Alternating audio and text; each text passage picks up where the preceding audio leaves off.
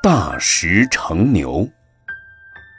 有一个人每天很勤劳地磨一块大石头，经过几年的功夫，把它磨成一个小石牛，结果只能当玩具，没别的用处。在这件事上，他花的时间和功夫虽然很多，而所得到的回报却是微小。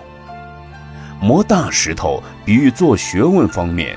辛勤劳苦，做成小牛，比喻为了名望互相攻击；智者为了修行而深入经藏，博通多识，明白了道理之后，按照佛法去修行，发愿成就无上佛道。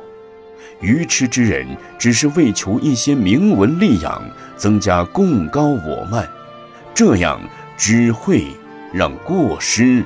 越来越大。